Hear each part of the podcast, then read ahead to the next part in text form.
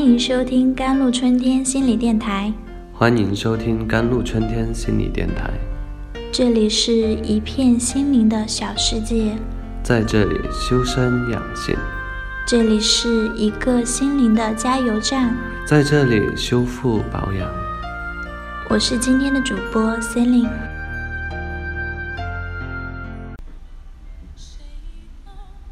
六十二岁的黄奶奶在儿子的陪同下找我咨询。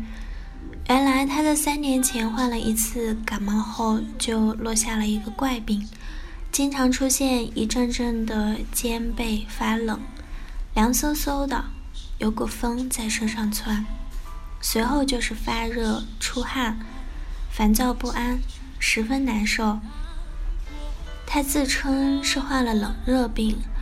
为此，他去过不少的医院，做了各种各样的检查，也住过几次院，但都查不出原因，更没有效果。病痛的折磨让他失去了生活的信心，常常想到死了就算了。因而，一位病友推荐他来找我，希望我能帮他创造出奇迹。仔细询问后，我又详细查阅了他的各项检查报告单，确实没有任何可以解释他的病状的报告。结合他早已有的焦虑与抑郁等负性的情绪，我心里已经有了思路，建议他去做一个心理评估。结果有中度以上的抑郁与焦虑的同时，还显示有躯体化的症状。我诊断他为躯体化障碍，并给他制定了药物与心理治疗的方案。详细解释后，黄奶奶表示愿意配合接受治疗。结果不到两个月，症状就基本消失了。继续治疗两年，于得以痊愈。躯体化障碍是一种慢性而严重的心理疾病，表现为不能完全用躯体疾病解释的反复发作的躯体不适，包括疼痛和肠胃不舒服的，以及神经系统的症状。本病病因不明，往往与精神创伤、慢性压力太大有一定关系。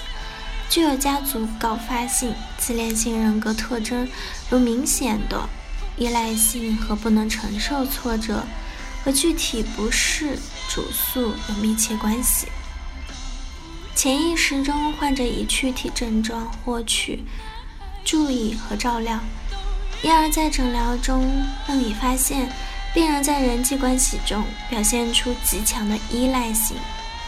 他们越来越多地寻求帮助和情感支持，一旦不能满足，便勃然大怒。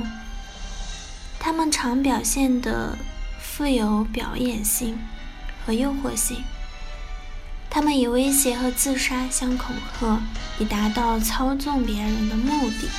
对治疗一旦不满意，他们会不断地更换医生。在诊疗的过程中，病人还会表现出。在生活的各个方面需要被人照料的强烈愿望，这一特征也为该病的治疗造成了一定的难度。诊断该病首先要排除相应的躯体疾病，由于该病是以身体不适为主诉，再来心理专科就诊前，往往已经反复就诊于综合医院各科。反复做了各种各样的检查，因而只需仔细查阅病人的检查报告就可排除。同时还要与广泛性焦虑障碍、转换性障碍和重度的抑郁症相鉴别，以免误诊而影响治疗。本病治疗非常棘手，如果简单的告诉病人其症状完全是心理因素所致。患的是心理疾病，他们会有挫折感，进而不能接受，甚至会表现出异常的愤怒而拒绝接受。通常最有效的治疗是建立平稳、牢固和支持性的医患关系。在医患充分信任的基础上，病人才能接受较长时间的药物与心理治疗。药物治疗主要是在医生指导下服用，抗抑郁等精神药物会对焦虑、抑郁等症状有一定的作用，从而减轻病人的痛苦。心理治疗则需要有经验的心理医生进行特殊的心理治疗。通常，认知行为治疗被认为是目前对躯体形式障碍有效的治疗方法。治疗主要包括以下四个方面的内容：第一点，明确治疗目标，通过评估、询问的方式，帮助病人认识问题的实质，从而减少躯体形式的症状。第二点，在接受病人体验症状痛苦事实的基础上，与病人一起讨论症状的生物学和精神病学。机制鼓励病人说出自己的疑虑和想法。第三点，与病人一起对疾病的解释进行评估，对病人提出的论据进行审视。第四点，减少不恰当的病态行为，改变通过过度医疗行为作为回避社会现实问题的行为模式。需要特别指出的是，一旦确诊为本病，治疗时间较长。多数病人需要以年来计算，才可能有稳定的疗效。好了，以上就是今天的节目内容了。咨询请加微信 jlct 幺零零幺，或者关注微信公众号“甘露春天微课堂”，收听更多内容。感谢您的收听，我是森林，我们下期节目再见。